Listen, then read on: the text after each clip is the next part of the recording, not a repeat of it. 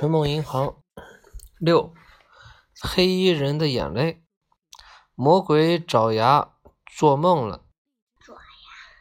他似乎哭过，脸颊湿漉漉的。究竟是什么样的梦呢？爪牙。话说，就在不会做梦的墨太郎想做梦的这天夜里。在另一个地方，一个不会做梦的男人，竟突然做了个不可思议的梦。是的，那个人就是黑衣人，那个魔鬼爪牙。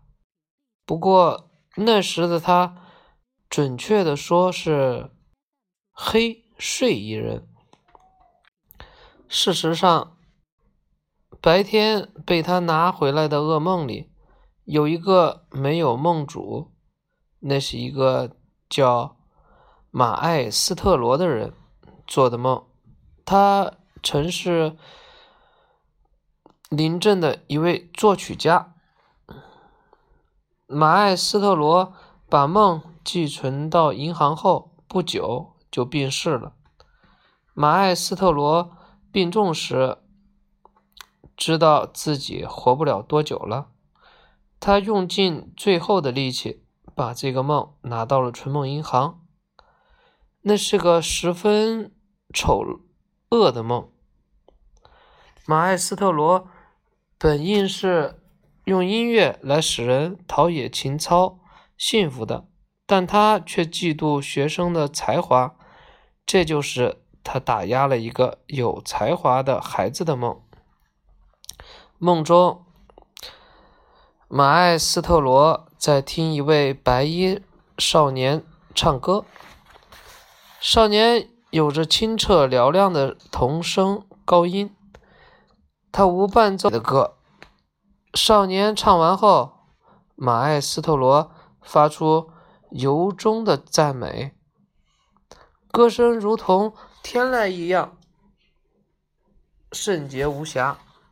旋律和歌词也美得沁人心脾，心脾。这是什么曲子？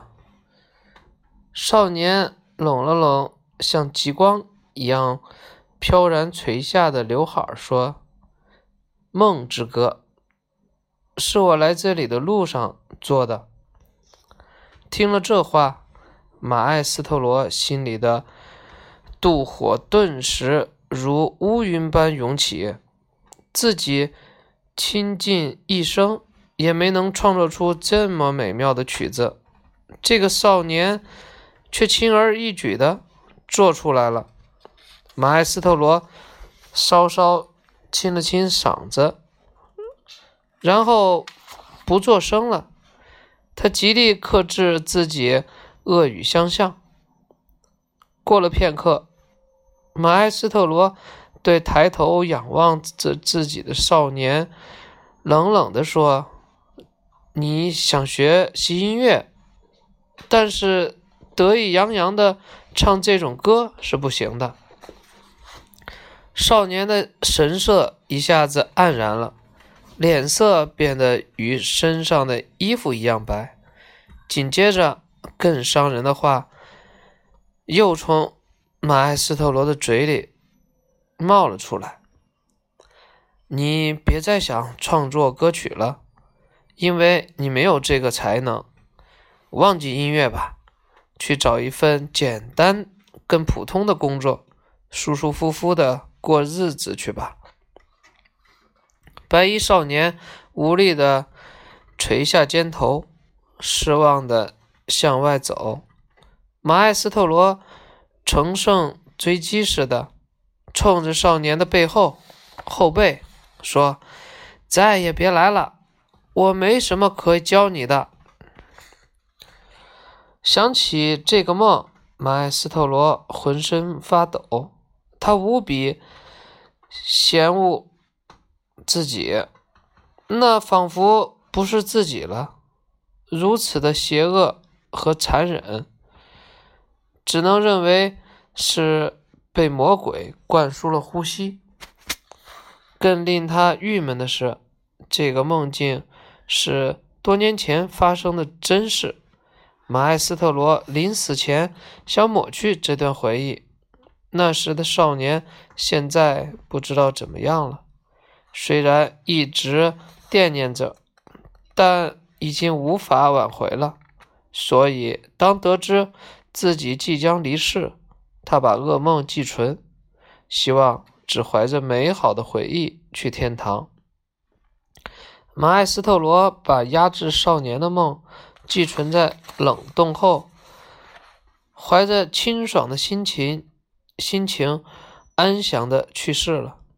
这夜解冻了的那个梦，又一次回到了他生成的地方。因为找不到梦主的床，所以梦跑到了马艾斯特罗沉睡的墓地，在白色十字架旁。绕了一阵，又返回镇子，进到黑衣人的房间，最后又从熟睡着的黑衣人打呼噜时半张着的嘴钻进了他的身体，在魔鬼爪牙的大脑里安顿下来。因此，时隔许久，黑衣人终于做起梦来，梦中。出现了梦球的主人马艾斯特罗和那位白衣少年。不过，不知从梦球里出来去过一次墓地的梦能否传达天堂里的想法。黑衣人的梦里还有马艾斯特罗也没有梦见的续，续上了年纪的。马埃斯特罗走到少年面前，拉着少年的手，说道：“请原谅我过去那样对待你。”第二天早上，黑衣人一醒来就发觉自己刚才一直在做梦，好像还哭过，脸颊湿漉漉、咸津津的。可他怎么也想不起来到底是什么梦。他也搞不清自己心情是否愉快，只是奇怪的感觉身体发热。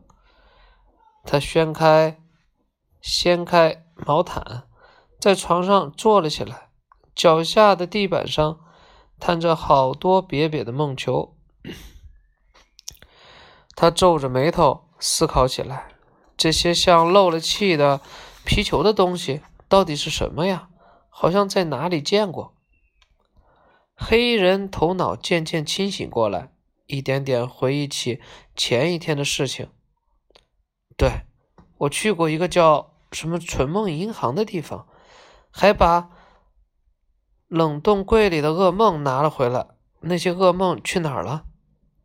对，好像特别凉，屁股受凉了。于是从兜里掏出来。回忆到这里，他又朝地板上望了望，发现只有一个球，和最初看到时一样，圆鼓鼓的，还保持着球形。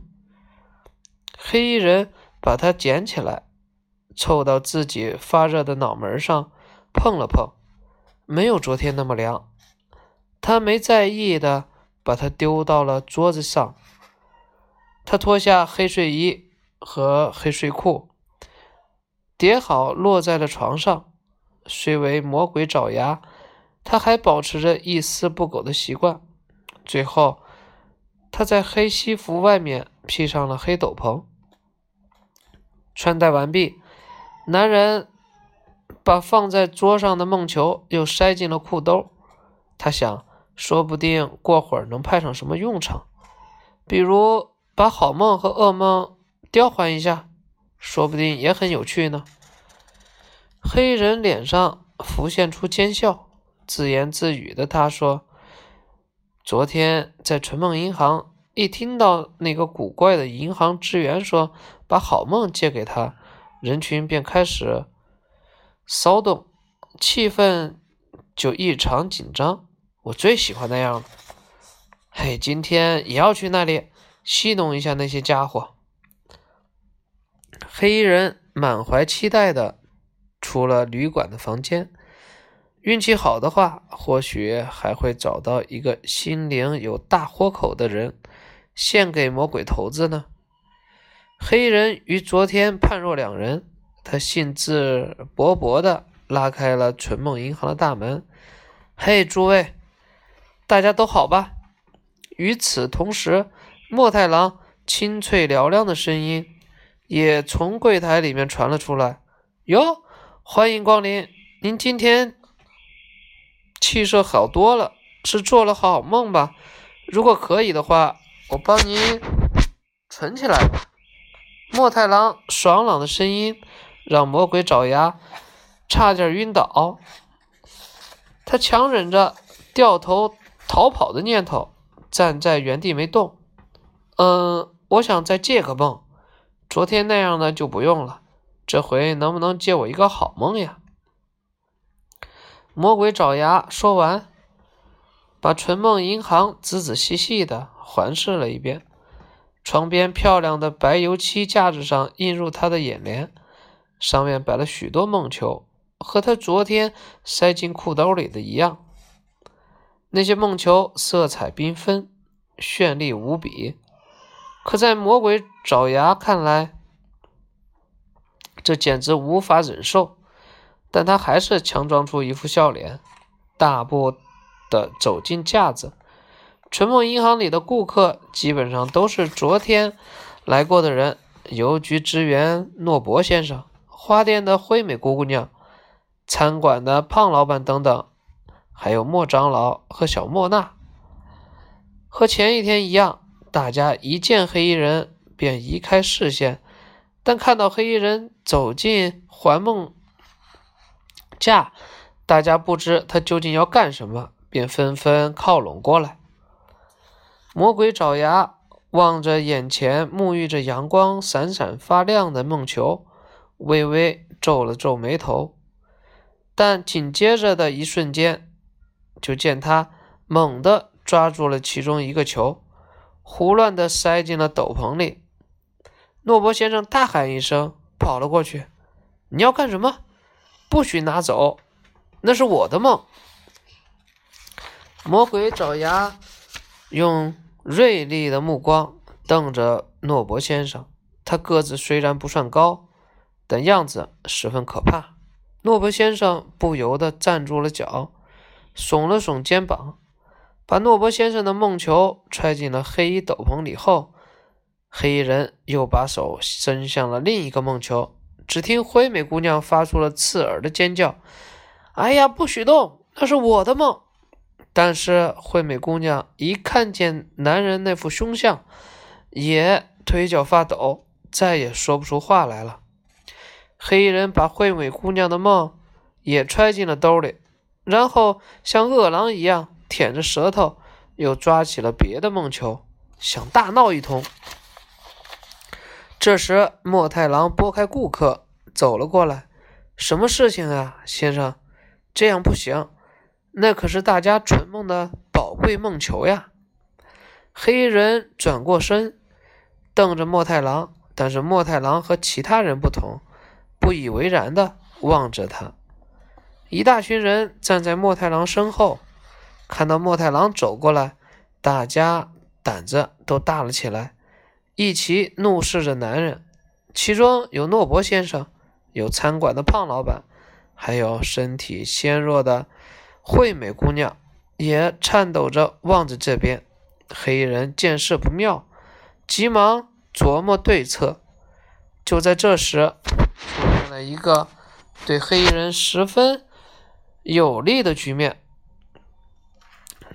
昨晚那些被续长的噩梦吓着的邻居们，怒气冲冲的拥了过来。